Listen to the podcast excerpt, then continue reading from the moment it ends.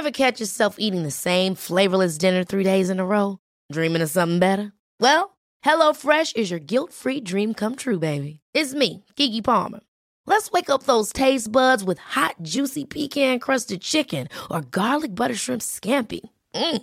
Hello Fresh. Stop dreaming of all the delicious possibilities and dig in at HelloFresh.com. Let's get this dinner party started.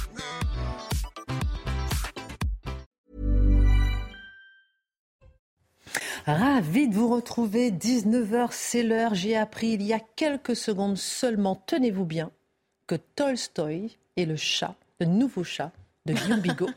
Euh, on commence par les choses importantes. non, mais on n'a on pas l'image. Mais non, mais vous avez un chat et c'est un fauve, c'est un chat, c'est en fait c'est un chat de garde. Comme il y a des chiens de garde, lui c'est un chat de garde. Il est petit, je vous assure que personne ne va non, non, non, il faut, il faut Vous l'avez à la SPA ou bien vous l'avez acheté, on vous l'a donné ou bien? Euh, Il a 4 mois. Hein, il a 4 mois, je l'ai acheté et euh, je pense que je vais acheter aussi une sorte de laisse ou une muselière, un truc dans ce goût-là. Je vous l'amènerai peut-être. Non, mais non, c'est interdit sur les plateaux télé. Mais, mais, mais vous l'avez appelé Tolstoy. Bon, on a trop de sujets. Oui, oui. Bon, on a trop Allez, on... La Minute Info, Michael Dos Santos, c'est parti. Un corps calciné trouvé à Argol au sud de Brest. La découverte a eu lieu ce jeudi lors des recherches menées par la police judiciaire pour retrouver Léna Clouillou. Cette jeune étudiante de 21 ans a disparu le 29 janvier dernier après être sortie en boîte de nuit. Le principal suspect, un homme de 36 ans, s'est donné la mort. Il avait avoué à ses proches avoir commis une bêtise. Les prochaines semaines seront décisives en Ukraine. Déclaration de Charles Michel. Le président du Conseil européen a appelé les 27 pays membres à répondre aux besoins d'armement de Kiev. C'est le moment de ne pas trembler a-t-il ajouté lors du Conseil européen devant Volodymyr Zelensky. Le nombre de touristes s'effondre en Russie. En 2022, le pays n'a accueilli que 200 100 touristes, soit environ 25 fois moins qu'avant la pandémie de Covid-19. Cette chute vertigineuse est due aux sanctions internationales prises suite à la guerre en Ukraine, parmi elles l'espace aérien fermé ou l'impossibilité d'utiliser certaines cartes de crédit. Au sommaire ce soir, faut-il supprimer ces news? Faut-il supprimer ces 8 Supprimer ces chaînes que l'on ne saurait voir? Cette petite musique a pris une toute autre tournure depuis ce matin, lorsque sur France Inter, la ministre de la Culture a laissé entendre que les licences ne méritaient pas d'être renouvelées en 2025. En quoi un membre du gouvernement peut-il faire pression sur l'ARCOM alors que c'est interdit par la loi? En quoi la tonalité des chaînes comme CNews et C8 gêne-t-elle au point d'être supprimée alors que selon l'ARCOM, sa première mission est de garantir la liberté d'expression? En quoi la liberté d'expression serait-elle autorisée Sauf pour CNews et C8, l'édito de Mathieu Bocoté. Si l'Ukraine tombe, c'est votre modèle de vie qui disparaît, a martelé Volodymyr Zelensky aujourd'hui en visite à Bruxelles lors du sommet européen. Il a été reçu tel un héros, tout comme hier soir à l'Elysée et au Royaume-Uni. Mais certains grincent des dents. Va-t-il trop loin? L'Europe est-elle l'Ukraine? L'Ukraine est-elle l'Europe? L'Union européenne est-elle la paix? Où est-elle la guerre? L'édito de Guillaume Bigot. Il y a cinq jours, le maire d'Antibes, Jean Leonetti, tirait à nouveau la sonnette d'alarme à propos des mineurs non accompagnés. Après la réquisition d'un hôtel à Antibes pour loger des jeunes migrants, selon lui, l'État est défaillant dans ses missions régaliennes et humanitaires. Pourquoi? Alors qu'il s'est retrouvé du jour au lendemain dans l'obligation de loger euh, ces jeunes migrants sans concertation, le maire se défausse-t-il de son rôle humanitaire? Le décryptage de Charlotte Dornelas. Hier, nous parlions de la liberté de la presse avec Charlie Hebdo. Aujourd'hui, posons-nous la question de la liberté d'expression à la télévision à la suite des propos de la ministre de la Culture sur France Inter. En l'occurrence, elle estime, je le disais, que CNews est une chaîne partisane et donc nous accuse les journalistes de ne plus exercer leur profession comme ils le devraient. L'histoire de la télévision et de l'influence du pouvoir, Marc Menant raconte. Marion Lalice vient d'être nommée coordinatrice européenne chargée de la lutte contre la haine anti-musulman, fonctionnaire européenne depuis 16 ans. Sauf que beaucoup s'interrogent. Existe-t-il un poste miroir pour lutter contre la haine anti-chrétienne? Non. Cela a été refusé. Pourtant, les chrétiens sont les premiers persécutés. Que comprendre? Y aurait-il alors un lobby musulman au niveau européen ou s'agit-il de défendre une minorité trop souvent victime d'islamophobie? L'édito de Mathieu Bocoté. Une heure pour prendre un, hauteur, un peu de hauteur sur l'actualité. On commente, on décrypte, on analyse. C'est parti.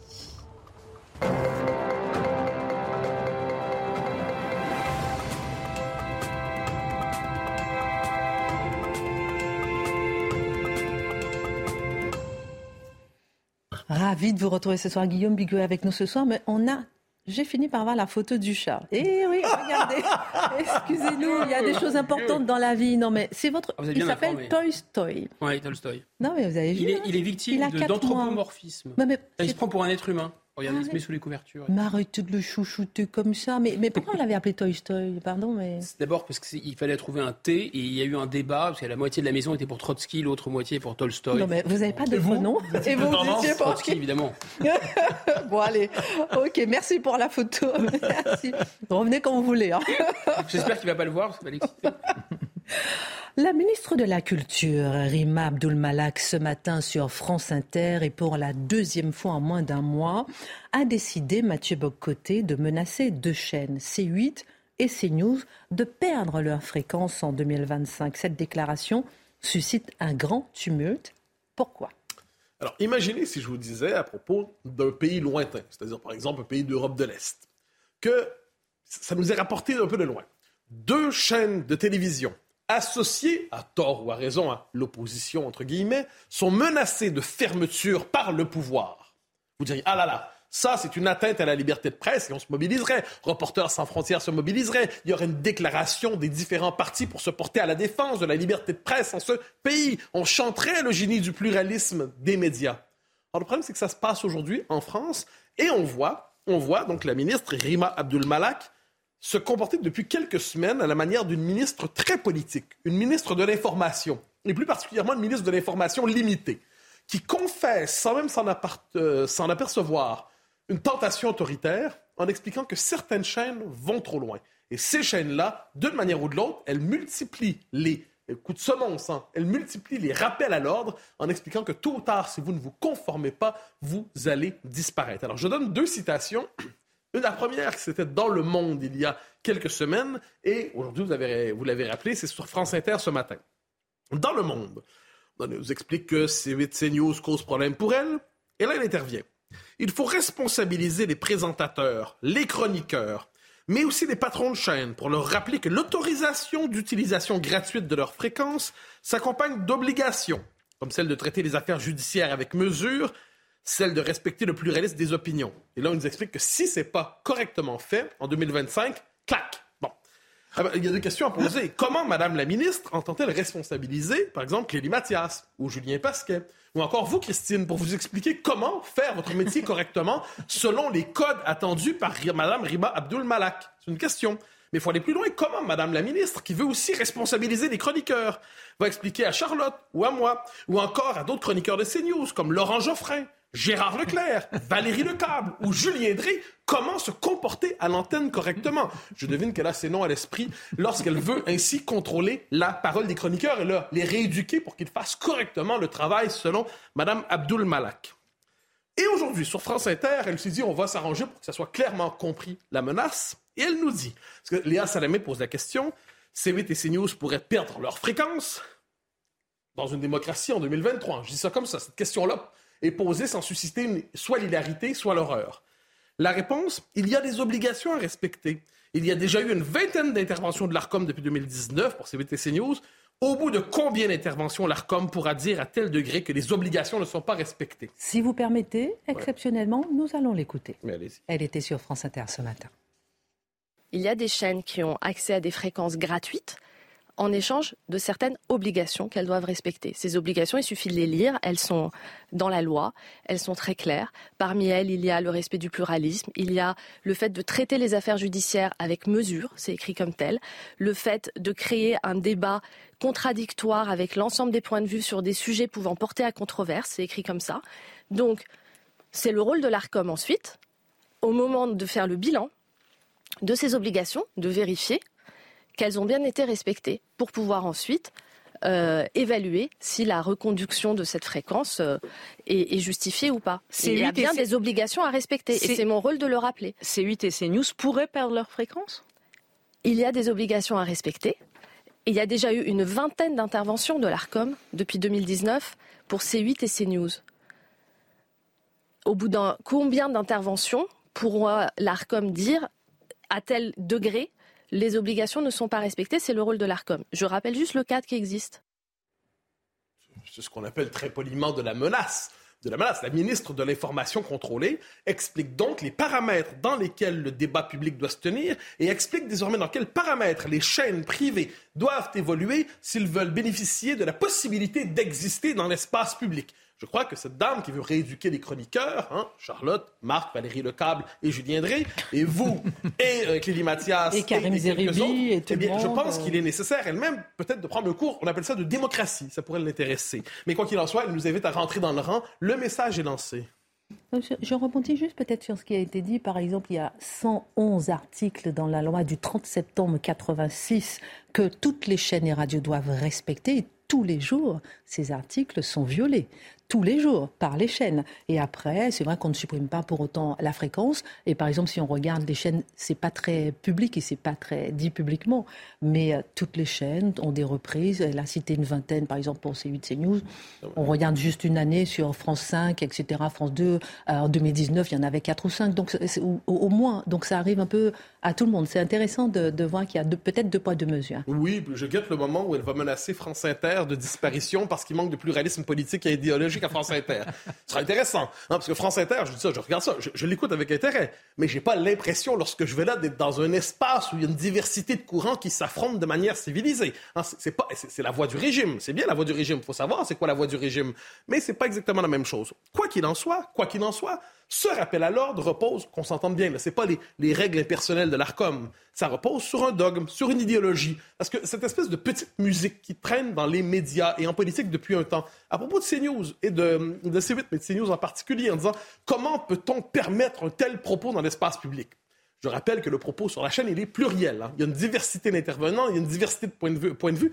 Je dis souvent la blague sur la mode de la boutade, qu'est-ce qu'un journal de droite hein? C'est un journal où il y a aussi un journaliste de droite. Alors ça, on pourrait dire que CNews, qu'est-ce que c'est? C'est une chaîne pluraliste qui accepte cette idée qu'il y a différents courants qui cohabitent. Mais pour Mme euh, Abdul Malak, il y a manifestement il y a une question de dogme. Il y a le dogme aujourd'hui qui domine notre époque diversitaire.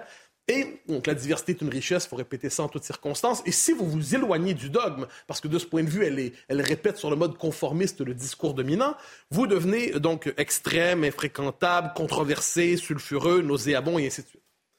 Or, la question qu'il faut se poser, parce qu'elle nous parle de pluralisme, qu'est-ce que c'est le véritable pluralisme? Est-ce que c'est, par exemple, rassembler euh, dans le cadre d'une émission, donc autour d'un animateur clairement progressiste et cinq éditorialistes clairement progressistes, un invité de centre droit ou à droite, entre guillemets, qui sera l'invité du dîner de con et où sera simplement la caution idéologique pour permettre aux autres de se regarder dans le miroir en se trouvant beau et intelligent. Non. Le pluralisme, c'est pas simplement aligner les opinions sur un mode purement arithmétique. C'est permettre à différents points de vue sur la cité d'exister. Et ça, ça exige d'avoir plusieurs journaux, plusieurs radios, certaines qui nous choquent, certaines qui nous choquent pas, qui sont capables d'incarner cette diversité de lecture. Et là, je vais donner quelques exemples récents de ce que peut vouloir dire un pluralisme incarné. Rappelez-vous le débat, mais encore très actuel, comment nommer les acteurs politiques? Si je me fie au vocabulaire dominant, vocabulaire dominant, il y a les républicains et les extrêmes. Est-il possible de raconter la vie politique sans utiliser de telles catégories? Est-ce que c'est possible? Si je fais ça, est-ce que je m'extrais du périmètre des idées autorisées par Mme Abdul Malak? L'histoire de la petite Lola, on s'en souvient, non, on, l'avait oublié, on l'avait oublié. L'histoire de la petite Lola, il y avait un endroit, un endroit où vous disait que ce n'est pas qu'un fait divers, c'est un fait de société, c'est un fait qui nous touche intimement, c'est un fait qui a une dimension politique. Il y a un endroit où on nous en parler qui tranchait, qui tranchait avec le discours dominant. C'est ça le pluralisme, c'est accepter un autre récit des événements. J'ajouterais le pluralisme, c'est faire en sorte que dans certains médias, par exemple services publics, on dit que ce sont des faits divers qui ne méritent pas de l'attention. Mais ailleurs, on se tourne vers d'autres médias, par exemple CNews, mais d'autres. Ah, il y a des événements qui ne sont pas traités ailleurs et qui, ici, sont, accèdent à la visibilité de l'espace public. Et là, je vais revenir un instant seulement sur le cas Zemmour, qu'on a connu il y a quelques années. Hein. Apparemment, il, faisait, il était sur cette chaîne.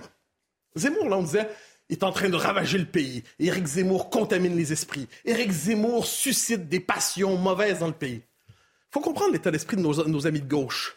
Un éditorialiste était censé avoir le pouvoir immense de faire lever les passions les plus basses d'un pays. Ils sont 100, ils sont 200, ils sont 300 stipendiés par l'État ou alors d'une manière ou de l'autre par les médias approches du régime. Un éditorialiste suffisait pour leur faire peur. Qu'est-ce que ça veut dire? La formule toujours utilisée, c'est les digues ont cédé. On dit la droite décomplexée. On comprend que ces gens n'aiment la droite que complexée. Ils ont tellement peur. au fond d'eux-mêmes, le régime, appelons comme ça, l'idéologie dominante, est tellement consciente d'avoir un désaveu profond dans la population qui se disent qu'il suffirait qu'un seul parle un peu trop librement, avec un peu trop de, tonus, un peu trop de, de manière trop argumentée. Il suffirait d'un seul pour faire tomber justement les digues qu'ils placent sur l'opinion parce qu'ils ont peur de se faire submerger quelquefois par le désaveu des Français. Mais poussons plus loin leur rapport au pluralisme. Nous connaissons tous l'excellent journaliste Patrick Cohen, hein, qui officie sur les services publics. Je propose, quant à moi, dans un exercice de pluralisme pour le service public, de le remplacer par Charlotte Dornelas. Je suis persuadé que le service public se dirait ce sont deux journalistes qualifiés, brillants, intelligents, capables de mener le travail, et ils n'auront pas de soucis. Est-ce qu'ils vont nous dire qu'ils n'ont pas la même idéologie? Oh, ça voudrait dire que Patrick Cohen a une idéologie. Je ne peux pas croire qu'on va penser ça. C'est intéressant. Mais même leur rapport au pluralisme. Prenez simplement l'existence de cette émission. Simplement, je donne cet exemple entre Charlotte et Marc. C'est pas exactement la même lecture de l'histoire de France et le même rapport aux religieux. Entre, euh, laïque, euh, entre Guillaume euh. et moi, sur le rapport aux États-Unis, sur la question de la guerre en Ukraine, on n'a pas exactement la même lecture. On est pourtant capable de parler. Mais ce que je constate, c'est que pour ces gens-là, ce n'est pas le pluralisme dont ils souhaitent. Qu'est-ce que c'est le pluralisme pour nos amis de gauche? Fifty Shades of Left. Hein, 50 nuances de gauche. Et là, à l'intérieur des 50 nuances de gauche, il est possible d'être pluraliste, de se complimenter entre soi sur son pluralisme remarquable. Mais si on sort du périmètre des idées autorisées, si on sort du périmètre mondain des idées qui sont permises par Mme Abdul-Malak, alors on se fait menacer de se voir la, la chaîne fermée. Allons un peu plus loin. Qu'est-ce qui se voit à travers ça? C'est la peur qu'une partie de la gauche et de l'idéologie dominante de perdre le monopole sur le récit qui raconte la société française. Parce que le véritable pouvoir médiatique, il est là. La possibilité de raconter des événements, de sélectionner des faits qui comptent, de leur donner une interprétation, de mettre en scène un débat qui n'est pas nécessairement le débat souhaité par le club des éditorialistes reconnus et patentés du service public. Il y a d'autres éditorialistes qui ne pensent pas toujours la même chose que des nuances à l'intérieur de l'IB et de l'Obs. Ça existe, je vous l'affirme, je le découvre, il m'arrive même d'en rencontrer quelques-uns. Donc là, de créer un autre espace public avec des gens d'autres tendances. Et finalement, un petit mot, un tout, tout, tout petit mot sur le pluralisme. En fait, deux derniers petits mots. De toutes les façons, on, va en parler aussi dans un instant avec Marc. On parlera, on fera un petit débat, un petit tour de table aussi dans un instant sur la question. Deux dernières petites observations. allez-y. On le voit avec leurs invités. Hein, on le voit avec leurs invités. Euh, le matin, par exemple, euh, je me rappelle une fois, ils avaient reçu à France Inter Geoffroy de la Ganérie. Geoffroy de, la Ganérie, qui, c'est un, philosophe, un sociologue à l'extrême gauche et à l'extrême gauche, pour le dire à peu près poliment. Je devine donc que sur le service public, ils auront le souci le lendemain d'inviter l'équivalent droite. À quand une invitation, dans cette perspective, de Jean Messia sur à la matinale de France Inter pour savoir quelle est la lecture de Jean Messia des questions d'immigration aujourd'hui? S'ils invitent sans arrêt les gens de leurs écoles, sont-ils capables de tendre la main à quelqu'un qui est beaucoup moins loin de l'autre côté que ne l'était l'invité du moment? Ou ça, ça rentre pas dans leur périmètre? Puis sur le cas Hanouna, parce qu'on tape sur Hanouna, euh, je parle du pluralisme intellectuel euh, politique. Ce qui est intéressant, c'est que quelquefois, il y a un style, il y a différentes manières de le penser. Il y a une pluralité de courants qui s'exprime là-bas. On peut apprécier ou non, on peut se dire j'aime ce courant-là, j'aime pas ce courant-là. Mais ce qui est intéressant, c'est la diversité des courants de pensée, c'est la diversité des courants qui s'expriment. Il y a des courants qui émergent, qui s'expriment, qui existent chez certains animateurs qui acceptent de les inviter. Ça ne veut pas dire qu'on est d'accord avec tout ce qu'ils disent, c'est dire qu'ils ont accès à cet endroit, à l'espace public. Mais voilà ce dont on parle aujourd'hui, c'est une volonté de refermer l'espace public, de le verrouiller, de le cadenasser, de faire en sorte qu'il ne soit plus possible à certaines voix de se faire entendre. Je, précise que je ne parle pas ici de, de trucs au Tadjikistan, mais en France en 2023. Vous êtes en train de nous dire qu'on est presque dans une tentative de dictature, de contrôle des médias, c'est un peu ça? Alors, j'utilise pas le mot dictature parce que c'est un terme abusif assurément, mais est-ce que c'est une volonté de piétiner la liberté d'expression, une volonté de resserrer les catégories de la pensée autour des catégories de la pensée mondaine? Je crois que oui. Et de ce point de vue, je pense que la ministre nous invite à piétiner la liberté d'expression aujourd'hui, et j'en suis bien désolé. Alors on en parlera dans un instant avec vous sur l'histoire. En plus, ça, fait quelques années que vous êtes dans les médias. Oui, je veux pas. vous voulez que je vous dise combien de temps Non, mais non, mais non, mais non. On va pas rentrer dans les détails de votre... Sauf si vous en mettez un petit chaton aussi. non, mais dans un instant, on parlera avec vous. On fera un petit tour de table. On parlera aussi peut-être de, de, Je ne sais pas si vous avez vu euh, euh, Mémona Interman, ancien membre du CSA, qui avait fait une interview disant qu'elle avait subi, le CSA avait subi l'ARCOM aujourd'hui des pressions pour faire euh, éjecter l'ancien président de Radio France, en l'occurrence Mathieu Gallet. Est-ce que euh, l'ARCOM a le droit de faire pression sur des membres euh, d'un collège pour supprimer la fréquence de CNews, pour supprimer la fréquence de C8, pour faire éjecter peut-être un, président d'une chaîne? Ce sont des questions qu'on pourra se poser si on a le temps. On a tellement de sujets, mais on va essayer on va essayer d'en parler. Mon cher Guillaume, la visite européenne du président Zelensky a fait beaucoup, couler beaucoup d'encre. Il a été reçu tel un héros au sommet des 27, ainsi qu'au Royaume-Uni et hier soir à l'Élysée. Si l'Ukraine tombe, c'est votre modèle de vie qui disparaît, a-t-il martelé aujourd'hui, voulant une fois de plus pousser toute l'Europe à s'engager encore un peu plus dans la guerre Ukraine-Russie. On peut le comprendre. Mais Georgia Meloni par exemple, a critiqué l'étape parisienne du président ukrainien. Il est quand même dans son rôle, mon cher Guillaume, de vouloir peser de tout son poids sur l'Europe pour l'aider, non?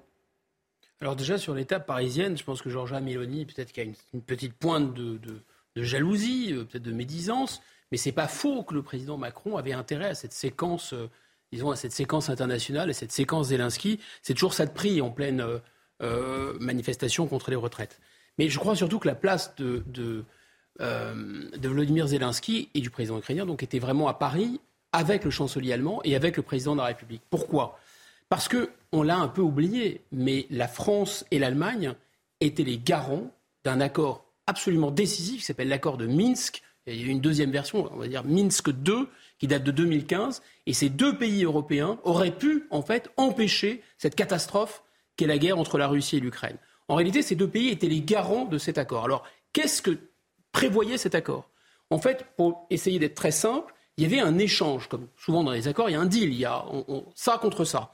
L'idée, c'était qu'il y ait échange de cessez-le-feu dans la partie, vous savez, du Donbass, de ces républiques indépendantistes, cessez-le-feu des autorités ukrainiennes, cessez-le-feu de ces indépendantistes, et en échange, l'Ukraine s'engageait à organiser des élections sur place et à garantir le droit des russophones. Et la France et l'Allemagne avaient mis leur signature. Ils étaient garants de faire en sorte que la Russie applique l'accord et que l'Ukraine applique l'accord. Or là, coup de théâtre absolument stupéfiant. C'est vraiment un, coup de pistolet dans une salle de concert. Madame Merkel, tranquillou bilou, le 7 décembre 2022, elle dit Ah bah écoutez, les accords de Minsk, il n'a jamais été question de les appliquer. C'était uniquement un moyen pour l'Ukraine de gagner du temps pour s'armer. Je ne sais pas si les gens réalisent exactement le caractère absolument stupéfiant de cette révélation, confirmée par M. Hollande dans la foulée. Bon, très bien. Et maintenant, pour boucler la boucle, et pour comprendre ce qui s'est passé à Paris lorsque euh, M. Scholz, héritier de Mme Merkel, signataire de, pour l'Allemagne, et M. Euh, Macron, qui était là au moment des accords, mais aussi M. Zelensky et M. Poutine, qui lui n'était pas là, M. Zelensky, il a été élu, lui, en décembre 2019, président de l'Ukraine, sur un programme qui était lutter contre la corruption d'un côté mais appliquer les accords de Minsk. Voilà. Donc je pense que ça avait beaucoup de sens qu'il passe par Paris. L'Ukraine, c'est l'Europe. L'Europe, c'est l'Ukraine. C'est ce qu'on dit en substance. Euh, euh, la présidente du Parlement européen, euh, Roberta Metsola, et le président ukrainien. Est-ce qu'ils ont raison?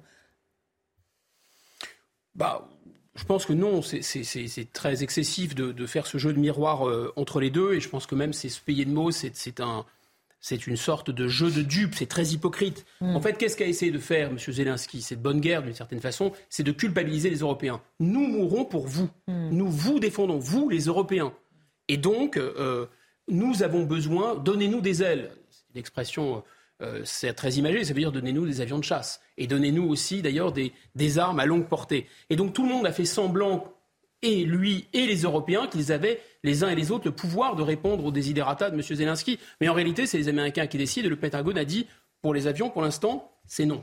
Voilà. Donc de toute façon, c'était vraiment un théâtre d'ombre. Ensuite, second jeu de dupe et seconde hypocrisie, c'est l'héroïsme par procuration. Charles Michel, figure magistrale de l'histoire du XXIe siècle, le président de l'Europe, il a reçu, ressenti un grand frisson historique parce que tout le monde s'est fait croire que l'Europe était capable de verser son sang pour ses valeurs, en fait. Que euh, c'est ce qu'on dit, c'est ce qu'a dit M. Zelensky, c'est que les gens meurent aujourd'hui en Ukraine pour les valeurs de l'Europe. Je pense précisément que c'est justement parce que les Ukrainiens ne sont pas encore européens, parce qu'ils ont encore une patrie, parce qu'ils ont encore un drapeau, qu'ils sont capables de défendre euh, leur pays et leurs frontières au prix du sang. Personne n'ira mourir pour le drapeau européen. Il n'y a pas d'affectio societatis européen, il n'y a pas de peuple européen. Troisième hypocrisie, ces fameuses valeurs. Quelles sont ces valeurs? Monsieur Zelensky en a parlé. Alors d'abord, il a dit la démocratie, c'est ce qui euh, réunit les Européens et nous et vous, on est en... la démocratie ukrainienne, elle est quand même assez fragile pour l'instant. La démocratie européenne, il faut peut-être expliquer à M. Zelensky qu'il y a des gens en Europe, M. Bolkenstein par exemple, le commissaire européen, qui dit il n'y a pas de démocratie contre les traités. Mais quand les peuples européens votent mal, on les fait revoter, et quand ils votent pas dans le bon sens, on peut parfois complètement oublier leur vote. Ces hypocrisies interpellent particulièrement en cet instant, justement, alors qu'il était euh, et qu'il achève sa visite euh, euh, en Europe. On va revenir sur une dernière hypocrisie que vous soulignez juste après la pause. On marque une pause et on revient sur ce sujet capital. À tout de suite. Avant de revenir sur l'hypocrisie de l'Europe et de Zelensky, la minute d'info, Michael Dos Santos. Les élus de la majorité ont quitté l'Assemblée nationale sous la bronca et les applaudissements ironiques. Cela fait suite au vote d'un texte contre le démantèlement d'EDF. Aurore Berger, présidente du groupe Renaissance, ainsi que ses collègues ont refusé de participer au débat, une mascarade selon elle. La raison, la proposition de loi du Parti socialiste réunissait la nationalisation d'EDF et en même temps l'extension du bouclier tarifaire énergétique aux boulangers. Les détenteurs du pass Navigo vont être remboursés de 37 euros et 60 centimes, l'équivalent d'un demi-mois. Seule condition pour en bénéficier, avoir acheté trois forfaits mensuels sur les quatre derniers mois. Cela fait suite à la dégradation du service entre septembre et décembre dernier. Et puis Anne Hidalgo en visite à Kiev. Ce jeudi, la maire de Paris s'est entretenue avec son homologue Vitaly Klitschko. Lors de cette visite, elle a prononcé un discours pendant le conseil municipal de la capitale ukrainienne.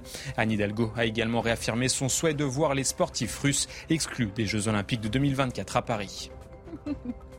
Retour sur le plateau avec le voyage de Volodymyr Zelensky. Et vous parliez de cette hypocrisie entre l'Union européenne et Volodymyr Zelensky. Oui, tout le monde se paye un peu de mots. C'est une sorte de.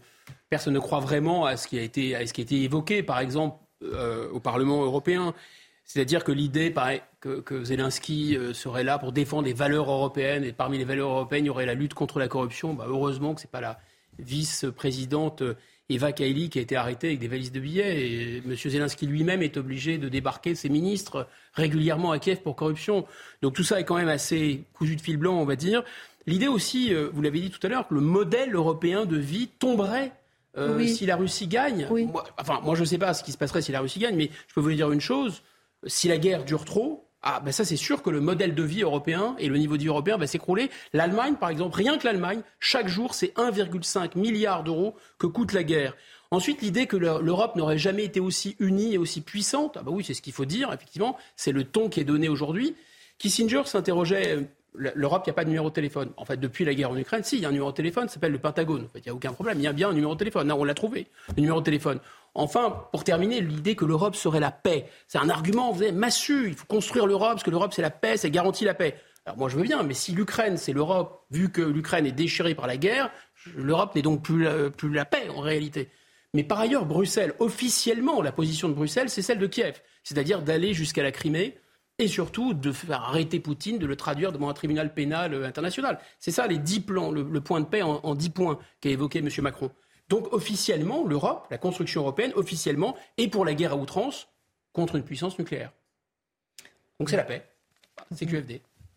Merci, euh, mon cher Guillaume, pour votre regard sur euh, le voyage de Volodymyr Zelensky. Retour en France il y a cinq jours, le maire d'Antibes, Jean Leonetti, tirait à nouveau la sonnette d'alarme après un relogement d'urgence de 28 mineurs non accompagnés dans sa commune. Charlotte Dornelas, quelle est la situation aujourd'hui sur ce sujet euh, qui inquiète, on va dire, régulièrement quand même?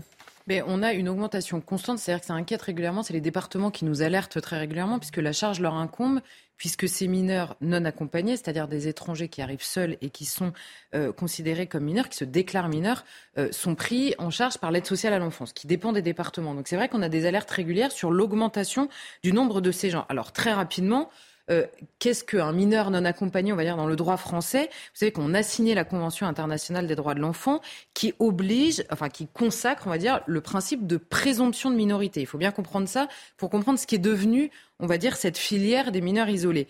Toute personne qui se présente comme mineur sur le territoire français doit être considérée comme telle jusqu'à preuve du contraire. Donc quand vous n'avez pas le droit de prendre des empreintes, qu'ils refusent de les donner, qu'ils n'ont pas de papier, la preuve du contraire, bon courage. Je peux dire, par exemple, que je suis mineur. Ah oui, c'est-à-dire que bah, c'est oui, non. Alors justement, quand ils arrivent, ils se déclarent mineurs. Et la personne se déclare mineure. Jusqu'à preuve du contraire, vous êtes obligé de la prendre en charge comme n'importe quel mineur isolé de votre pays. Donc, euh, un petit Français ou un petit étranger est considéré de la même manière. Il y a la même protection mhm. euh, sur le logement, l'aide, l'accompagnement, la scolarisation, etc. Et ensuite, vous avez le département qui étudie votre minorité, qui dit est-ce que c'est crédible ou non? Alors on essaye de savoir parmi le moyen, on étudie si les documents qui sont parfois présentés sont vrais ou faux, etc. Le département décide si vous êtes mineur ou non. Si vous êtes mineur, si le département juge que vous êtes mineur, vous êtes placé en foyer d'aide sociale à l'enfance. S'il déclare que vous êtes majeur, vous pouvez, en général les associations sont là pour vous aider, vous pouvez faire appel devant le juge pour enfants, qui lui va étudier votre minorité ou pas. Et donc c'est pour ça qu'il y a une bataille des chiffres. Vous savez, on dit il y a 40 000 mineurs isolés aujourd'hui, et euh, certains journalistes notamment nous disent pas du tout, c'est 19 000. En réalité, c'est parce que les chiffres sont différents, parce que la protection judiciaire de la jeunesse vous dit c'est 19 000, parce que ce sont les enfants que eux ont placés. Mais avant, il y a les départements qu'on a placés aussi. Donc pour être honnête, faut additionner les deux pour avoir le chiffre complet du nombre. Donc voilà de quoi on parle quand on parle des mineurs isolés. Or, en 2014, l'aide sociale à l'enfance accueillait à peine 4000 mineurs non accompagnés en France. C'était le nombre qui était recensé. En 2020, c'est 40 000. Donc vous comprenez qu'entre 4 000 et 40 000, c'est simplement que les réseaux de passeurs, notamment le discours des passeurs, euh, qu'ils soient criminels ou pas, enfin qu'ils soient criminels outre le passage, je veux dire que ce soit des réseaux criminels ou que les passeurs aillent chercher, aillent, euh, on va dire, euh, distribuer l'information sur la situation migratoire, c'est que si vous avez, euh, vous, vous, avez envie de partir en Europe, vous pouvez vous déclarer mineur. Une fois que vous, vous êtes obligé d'être accueilli, et ensuite, bon, l'expulsion, on connaît par cœur, ça n'arrive pas. Donc évidemment, c'est devenu une filière d'immigration illégale à part entière, en partant d'une bonne intention qui est de protéger des mineurs qui sont isolés, mmh. eh bien, on arrive à une filière illégale. Et à Antibes, vous l'avez dit, on a euh, ces 28 mineurs isolés ont été l'occasion pour le maire qui n'était pas au courant, qui a découvert qu'il fallait trouver 28 places immédiatement, de dire qu'il y avait une saturation totale, notamment dans le département des Alpes-Maritimes, qui est frontalier de l'Italie et donc qui accueille évidemment à flux tendu. Alors juste euh, pour euh, donner deux petites idées, le préfet des Alpes-Maritimes a prévenu le maire, enfin l'a prévenu euh, la veille au soir de l'arrivée de ces, euh, de ces 28 personnes, et le préfet, je le cite, m'a dit que compte tenu des flux permanents existants, la situation pourrait devenir pérenne, puisqu'il n'y a pas de solution alternative. Nous risquons d'être de plus en plus débordés. Donc on fait peser, en effet, là en l'occurrence, euh, sur, des, sur, des petites, sur des petites villes ou des départements entiers, un poids qu'ils ne peuvent plus gérer. Juste dans ce département, il y a 10 ans, c'était 200 mineurs non accompagnés à gérer. L'année dernière, c'était 5000 enregistrés sur le département. Il y a une, comment dire, une augmentation considérable et le département des Alpes-Maritimes a alerté en ces termes. En huit ans, l'explosion des flux migratoires a amené le département à une prise en charge des mineurs non accompagnés multipliée par 28. Donc, en effet, il est temps de se poser la question de ce qu'est devenu cette protection qui est pensée individuellement mais qui devient, là encore une fois, massive. Il y a un an, la loi Taquet sur la protection de l'enfance fixait plusieurs objectifs sur ce dossier en particulier. il y a trois jours, un collectif d'associations faisait euh, le bilan. Il le juge noir. Que reproche-t-il à la France? Alors oui, vous avez toutes les associations, celles qu'on connaît, la CIMAT, France Terre d'Asile, le Secours catholique et une infinité d'autres. Hein. il y en a plusieurs dizaines. Alors ce qu'on constate, c'est que les départements, les préfets et les associations font le même constat. Nous sommes absolument débordés. Les mineurs non accompagnés, de fait, ne sont pas suivis correctement quand ils arrivent en France. De ce constat, vous comprendrez qu'on fait ensuite, on a des solutions différentes pour le gérer. La loi Taquet que vous évoquez, elle avait trois marqueurs forts sur la question des mineurs isolés. Un, l'interdiction de l'hébergement à l'hôtel. Il fallait être accueilli en foyer. Foyers qui sont déjà débordés au moment où la loi impose de les accueillir en foyer. Ensuite, fin des sorties sèches de l'aide sociale à l'enfance, donc un, accompagnement après être en foyer, entre 18 et 21 ans, un accompagnement individualisé pour l'intégration dans la société. Et enfin, la recherche systématique d'un proche à qui confier l'enfant. Euh, donc ils sont censés être isolés, mais il faut trouver un proche. Donc ce n'est pas évident non plus. Et quand vous avez déjà des services qui sont absolument débordés, évidemment sur ces trois points, euh, les objectifs ne sont pas remplis.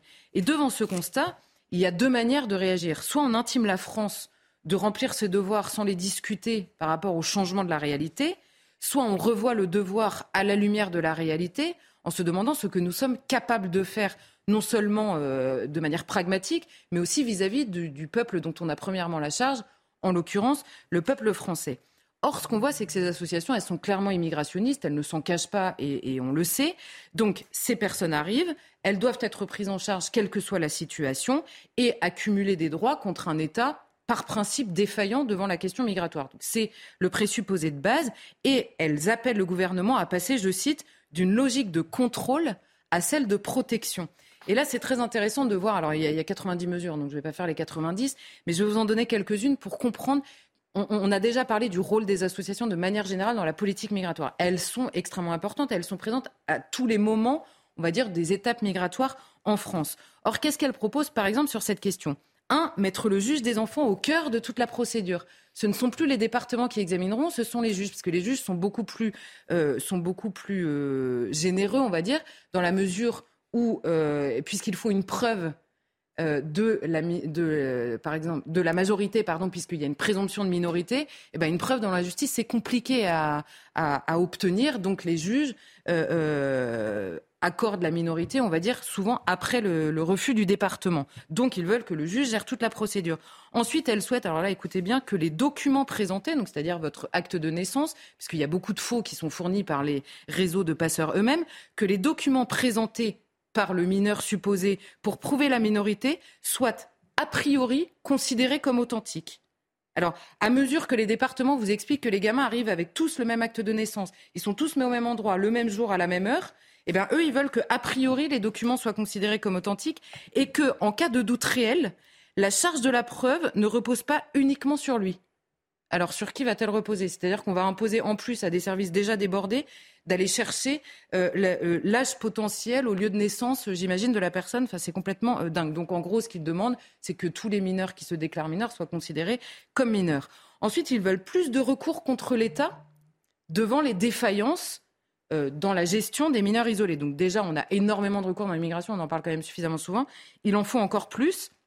Donc, il faut finalement que l'État se punisse encore plus lui-même d'être dépassé par une immigration illégale déjà qu'il ne sait pas gérer. Et ensuite, elle, elle, réclame une réforme législative pour garantir un séjour aux jeunes qui ont été protégés pendant leur minorité. Alors là, vous êtes mineur isolé, on est obligé de vous prendre en charge. Vous arrivez à 18 ou 21 ans, parce qu'il y a parfois un suivi entre les deux votre dossier est examiné pour savoir si vous avez le droit de rester, puisque vous devenez en situation illégale potentiellement. Et bien eux, ils disent à partir du moment où ils ont été accueillis comme mineurs isolés, ils doivent avoir un droit de séjour automatique. Donc déjà, il y a un risque, on le constate par le nombre, de transformer un droit individuel en filière d'immigration illégale. Et là, en gros, ce qu'on appelle à faire, c'est de donner encore plus de raisons à cette filière d'immigration illégale de grossir. Alors ça, c'est le point de vue des associations. Il n'y a pas grand-chose d'étonnant. Le problème, c'est qu'en face, on a assez peu de répondants. Alors elles essaient en l'occurrence de protéger les enfants éloignés de leurs parents, ce qui peut se comprendre. N'ont-elles pas raison justement de s'inquiéter euh, du sort des enfants? Eh bien, C'est évidemment une situation préoccupante, il n'y a aucun doute là-dessus, simplement il y a plusieurs manières de répondre. Un, la Convention des droits de l'enfant, pour faire rapide, elle rappelle aussi dans un autre article que l'enfant, de manière générale, a le droit, dans la mesure du possible, de connaître ses parents et d'être élevé par eux est-ce que la première responsabilité de ces enfants ne revient pas à leurs parents initialement? Est-ce que la première préoccupation qu'on pourrait tous avoir, c'est de se dire, ces enfants étant isolés, pour ceux qui sont réellement enfants, je rappelle que c'est à 95% des garçons qui ont plus de 16 ans, on n'est pas sur des enfants de 4 ans et demi, euh, mm. pour avoir un peu une idée. Euh, euh, donc est-ce que c'est pas dans le pays d'origine qu'il faut trouver le fameux proche dont qu'on essaie de trouver en France en l'occurrence quand arrivent ces enfants. Donc est-ce que c'est pas justement euh, le, contournement initial du principe ne nous permet pas de discuter le principe lui-même? C'est-à-dire est-ce que c'est en France que leur avenir est ou est-ce que c'est auprès de leurs parents pour le bien de ces enfants-là, la question se pose. Ensuite, il faut se rendre, à mon avis, à l'évidence avec humilité, c'est-à-dire avoir un autre prisme de lecture que celui des associations. Cette filière d'immigration illégale est catastrophique à plusieurs points de vue. Un, les réseaux criminels qui poussent au mensonge pour être inexpulsables. Dites que vous êtes mineur, vous serez rentré, et ensuite, euh, il y a une incapacité à l'expulsion qui fait que vous serez là. Deux, il y a une prise en charge de certains vrais mineurs par des réseaux criminels. Alors là, il faut toujours rappeler la chose, il y a 10% de tous les mineurs isolés qui sont engagés aujourd'hui dans la délinquance. 10%, c'est peu. Donc il y a la première question qui est, on a un nombre euh, euh, grandissant de manière très forte du nombre de mineurs isolés. Donc est-ce qu'il y a un droit à s'installer en France C'est toujours la même question. Et en plus, pour une petite partie d'entre eux, se pose la question de la délinquance. Alors certes, ce n'est que 10% des mineurs isolés. Mais je rappelle quelques chiffres. À Paris, en 2020, plus de 40% des vols à la tire, 30% des vols avec violence, 30% des cambriolages étaient le fait des mineurs isolés. Le volume de ces jeunes mineurs isolés pour des faits violents a augmenté de 407% entre 2016 et 2020 une augmentation de 407%, ça veut dire qu'il y a une mainmise des réseaux criminels qui est en train de grossir. Donc est-ce qu'on attend que ça devienne 90% des mineurs isolés pour réagir? Je pose la question. Ils représentaient devant le parquet de Paris 75% du total des mineurs différés. Donc il y a un problème de délinquance. C'est peut-être une petite partie des mineurs isolés, mais c'est réel. Et le coût, évidemment, augmente forcément. Il dépend des Français. Peut-être qu'on pourrait leur poser la question. Et enfin, je, terminerai en disant qu'il n'y a pas ceux qui ont un cœur et ceux qui n'en ont pas. On le rappelle souvent, mais je pense qu'il faut le rappeler en permanence. On ne protégera pas ces enfants avec des services débordés qui déjà ne parviennent pas à se préoccuper et à s'occuper correctement des enfants isolés français qui sont en France. Donc moi, je veux bien qu'on ouvre tout pour abandonner tous les enfants du monde et les enfants dont on a premièrement la charge. Ça ne me semble pas être de la charité. Merci beaucoup, Charlotte. On apprend à l'instant que l'Assemblée nationale a voté un texte contre le démantèlement d'EDF s'opposant à l'avis du gouvernement. Je mm-hmm. rappelle que vous avez été le premier à l'annoncer ici sur CNews et ça vient de, du député PS Philippe, Philippe Brun. Pardon? Et merci à ce député. Oui, c'est intéressant. Vous, vous dites merci à la gauche? Attention. vous savez, je suis de gauche. Il faut être pluraliste. Je suis un gaulliste d'extrême gauche. un gaulliste d'extrême gauche. Et euh, vous avez reçu un SMS, vous m'avez dit tout à l'heure. C'est oui, sur quoi, de quoi s'agit-il euh, pour, pour, vous remercier du rôle que vous aviez au CSA. Ah bon euh, Oui, oui, oui, parce que vous avez fait baisser apparemment le, le, le, volume au moment des publicités. Ah, dans le les volume émissions. sonore de la publicité. On vous remercie infiniment pour cela. Donc, je vous transmettais ces, ces bons mots. C'est gentil. 19 juillet 2011, j'oublierai jamais ce jour. J'ai fait voter ce texte au CSA moi, j'ai reçu des SMS en disant que BFM TV avait dérapé euh, par rapport à quelque chose qui s'est passé la nuit, que LCI avait dérapé aussi, et pourquoi est-ce qu'on ne supprime pas leur fréquence On ne rentre pas dans les détails, on n'attaque pas la concurrence, nous on aime bien la concurrence, moi j'aime bien BFM, j'aime bien LCI. Cela dit, on va faire un petit débat sur l'histoire de la télévision. Non, mais de l'influence du pouvoir, parce que c'est quand même le sujet du jour. Hier, Marc Menon, on était en train de discuter sur la liberté d'expression au sein de la presse écrite. La liberté d'expression n'est-elle pas remise en cause aujourd'hui par la ministre de la Culture lorsqu'elle demande à demi-mot que les chaînes, euh, les fréquences et les chaînes de C8 et CNews soient supprimées? Déjà, moi, je l'attaquerais pour euh, diffamation. C'est-à-dire, bah, elle me met en cause. Elle met en cause tous les techniciens, tous les journalistes qui sont dans cette maison. On viendrait simplement ici à la gamelle d'un milliardaire qui nous donnerait un petit quelque chose parce qu'on n'aurait pas la possibilité d'aller ailleurs. C'est monstrueux. Comment sur la place publique, une ministre d'un gouvernement peut s'exprimer ainsi en méprisant le personnel dans son ensemble d'une chaîne de télévision? Ça, c'est pour dire. Après, essayons de voir ce qui s'est passé dans l'histoire de la télévision. Déjà, sur la Tour Eiffel, on n'aurait pas eu de radio. Et c'est M. Eiffel qui, en 1903, sentant que la tour avait été démontée, il dit, mais attendez, ça pourrait peut-être servir comme relais. Et c'est pour ça qu'elle est restée fièrement érigée. La première émission de radio a lieu en 1921. La première émission de télévision en 1933. Et le premier journal télévisé en 1949. Il faut savoir que dans les premières années, on a eu de nombreuses initiatives privées pour monter un certain nombre de petites radios, mais les fréquences ne permettaient pas de toucher des zones extrêmement vastes. On était soit en ondes courtes, soit en ondes longues. Et il faut rappeler aussi qu'à un moment donné, et en particulier après la guerre, il y a le monopole d'État. C'est-à-dire qu'il n'est pas question de pouvoir bénéficier d'une liberté, que ce soit en radio ou en télévision, mais les hommes sont retors. Eh oui, il y a quelques petits futés. Et ils ont été dressés, même avant la guerre, des antennes au Luxembourg et en Sarre. Et c'est comme ça qu'est né Radio Luxembourg. Et puis ensuite, Europe 1 en 1955. Pour diffuser en France. Pour diffuser en France, en ondes longues. Et il y avait une autre radio qui était née, ah, pas de façon glorieuse et pas à cause du gouvernement en place à l'époque, mais par quelques autres retors qui s'étaient amusés à servir le service de Pétain et des nazis. Et Radio Monte Carlo était apparu durant la guerre et ensuite, après, il y aura une lancée et l'État monégasque entrera dans la, l'organisation financière. Bref, toujours est-il, l'influence. Alors l'influence, bah, rappelons quand même, lorsque le général de Gaulle apparaissait à l'antenne, mon cher Michel Droit, il n'y avait qu'un personnage pour l'interviewer, à part les conférences de presse, c'était Michel Droit les jolies colonies de vacances interdites parce que c'était quand même insupportable d'entendre ces propos corrosifs qui pouvaient entraîner la jeunesse dans une délinquance sensuelle. Les jolies colonies de vacances. Il y a 1968, effectivement, tout est brisé et la première libération se fait en 1970 sous Pompidou avec Pierre Desgroupes qui est nommé à la tête de la deuxième chaîne. Je ne vais pas vous faire malheureusement toutes les étapes. Notons quand même qu'en 1974, Giscard d'Estaing et Chirac font en sorte que la direction d'Europe 1 soit renvoyée persiflage. Non. Oui, persiflage, c'est intolérable.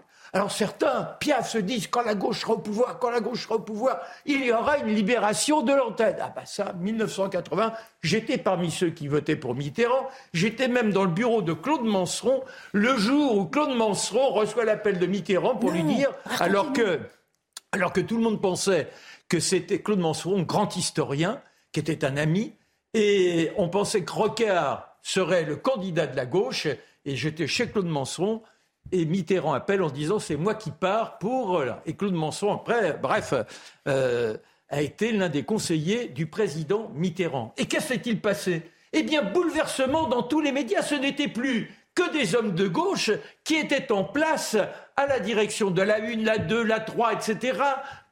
Euh, à Radio Monte Carlo, Michel Bassier écarté, et tous ces gens ont imposé un pouvoir 1985, la création d'A5 eh bien, on a Jérôme Sédou, on a Antoine Ribou, des gens de gauche qui bénéficient d'une nouvelle fréquence.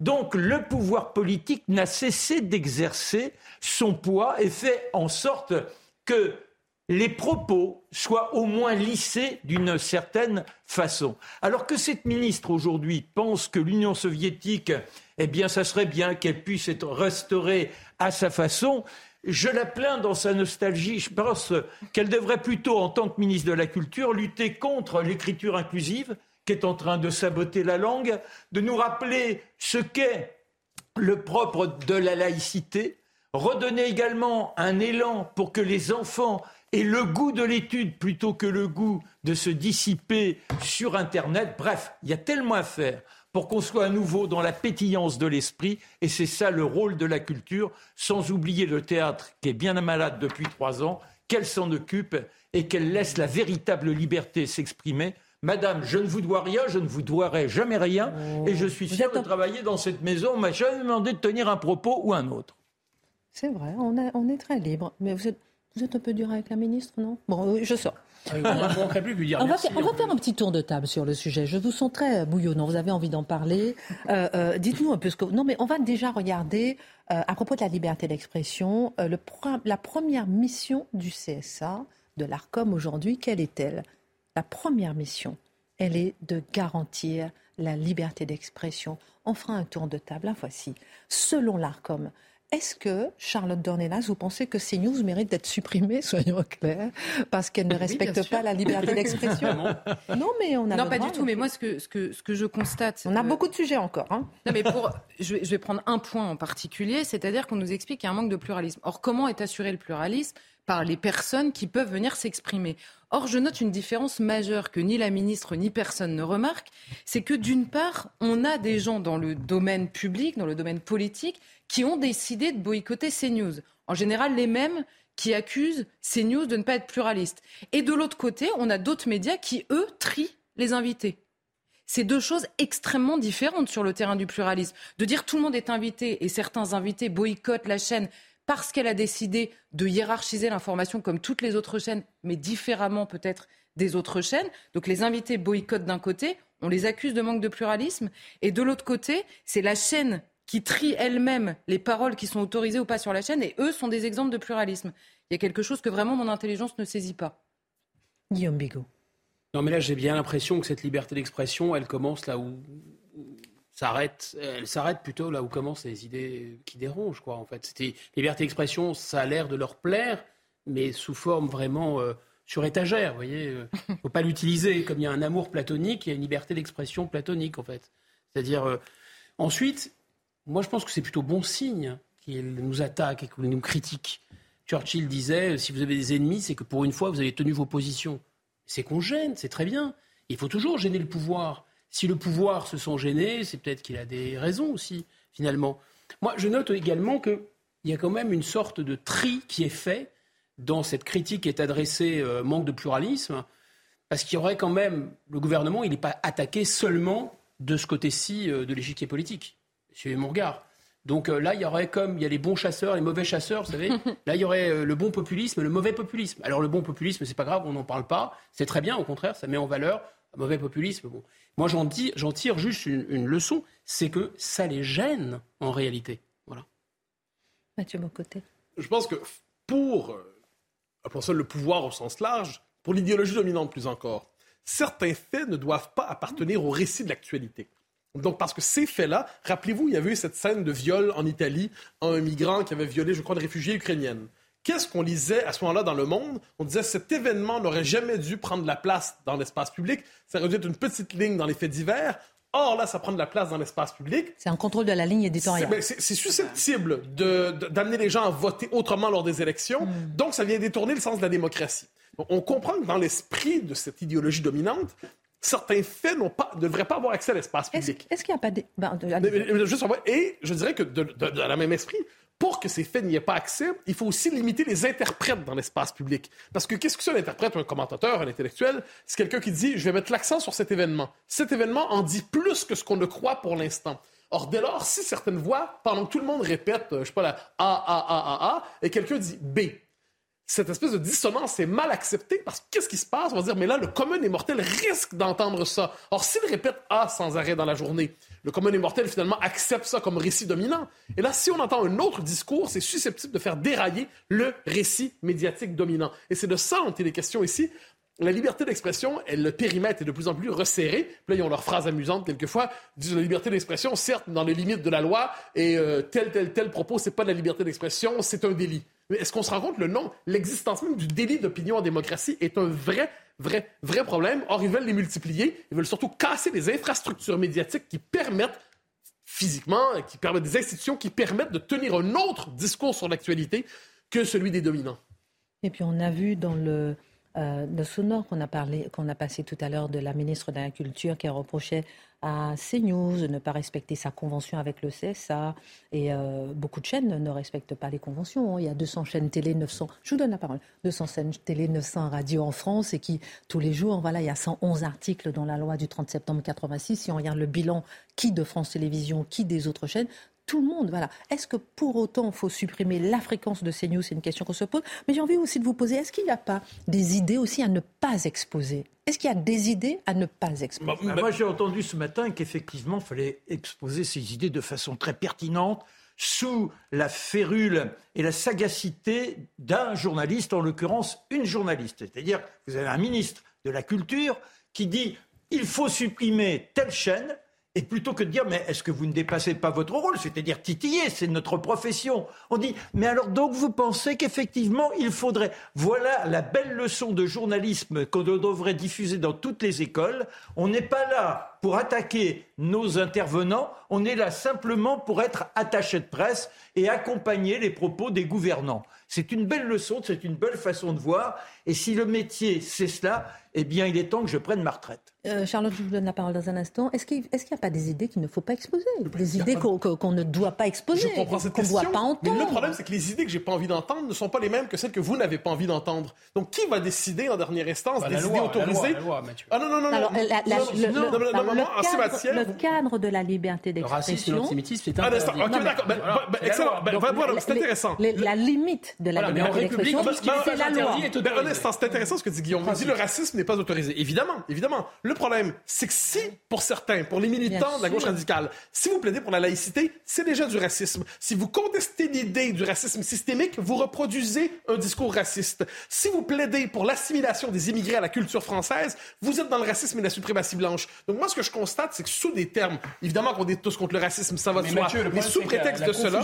Est toujours légale, c'est ça? Non, non, non, non, non, je pense qu'il y a quelque chose de plus grave là-dedans, c'est qu'on cherche à nous faire accepter de la censure sous des prétextes doucereux, mais dans les faits, la censure vient tout de suite après. Et croyez-moi, c'est pas simplement le racisme qu'on va censurer, c'est vous à la fin. Guillaume Bigot rapidement et Charlotte Dornelas le mot de la fin. Non, ce qui paraît vraiment très choquant, c'est de se prévaloir des oripeaux de l'objectivité. La première personne qui est totalement subjective, c'est celle qui se présente absolument neutre et absolument objective. Là, c'est extrêmement inquiétant. Voilà. Je pense que la première des, le premier des égards pour les téléspectateurs, pour les lecteurs, etc., c'est d'afficher la couleur, c'est de dire d'où on parle, et c'est d'assumer sa subjectivité. Là, c'est vraiment ce qu'ils font, c'est vraiment épouvantable. On n'a pas parlé de la pression euh, qu'a évoqué Mémona Interman de la part du gouvernement pour faire euh, euh, euh, viré, si vous permettez l'expression, Mathieu Gallet lorsqu'il était patron de Radio France. on n'a pas parlé de tout ça, les, pressions, etc. Je vous donne le mot de la fin. On n'a pas parlé de votre sujet, mais promis, on en parle lundi parce que c'est un sujet capital. Le mot de la fin, Charlotte Dornelas. Non, mais pour répondre à votre question, est-ce qu'il y a des idées qui ne sont pas autorisées? Évidemment, ce que disait Mathieu, l'extension du domaine euh, de ce qui est interdit, c'est par exemple, dès qu'on sort le mot, c'est d'extrême droite. Vous savez, c'est d'extrême droite, donc ça n'est plus une opinion, c'est un délit. C'est ça l'idée qu'il y a derrière. Or, je vais prendre un seul exemple qu'on a traité ici quand le, Mathieu parlait tout à l'heure de la petite Lola, la question qui était interdite à ce moment-là, c'était de dire, puisqu'elle avait une obligation de quitter le territoire français, la personne qui a tué, est-ce que si cette obligation avait été réellement obligatoire, la petite Lola serait vivante? Que la ministre vienne m'expliquer ici que cette question est une opinion euh, interdite par la loi. Qu'elle vienne me l'expliquer, hein, qu'elle vienne débattre, elle est invitée. Tout de suite, la Minute Info, Adrien Spiteri. Excellente suite de programme sur CNews. Un corps calciné retrouvé dans le Finistère aujourd'hui, dix jours après la disparition d'Elena Cluyou. La jeune femme n'a plus donné signe de vie depuis le 29 janvier dernier. Le cadavre doit encore être identifié. De son côté, le principal suspect est mort dans l'après-midi. Il avait avoué à ses proches avoir commis une bêtise. L'Assemblée nationale vote contre le démantèlement d'EDF. La proposition de loi a été portée par les socialistes. Elle vise à une nationalisation du groupe. Le texte a été adopté en première lecture dans une ambiance électrique contre l'avis du gouvernement. Les députés de la majorité ont quitté l'hémicycle.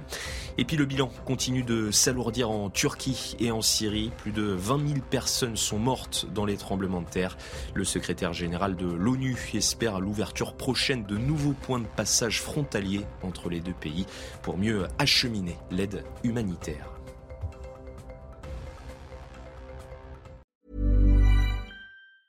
Ever catch yourself eating the same flavorless dinner three days in a row? Dreaming of something better? Well, HelloFresh is your guilt-free dream come true, baby. It's me, Kiki Palmer. Let's wake up those taste buds with hot, juicy pecan-crusted chicken or garlic butter shrimp scampi. Mm. Hello? Fresh. Stop dreaming of all the delicious possibilities and dig in at HelloFresh.com. Let's get this dinner party started.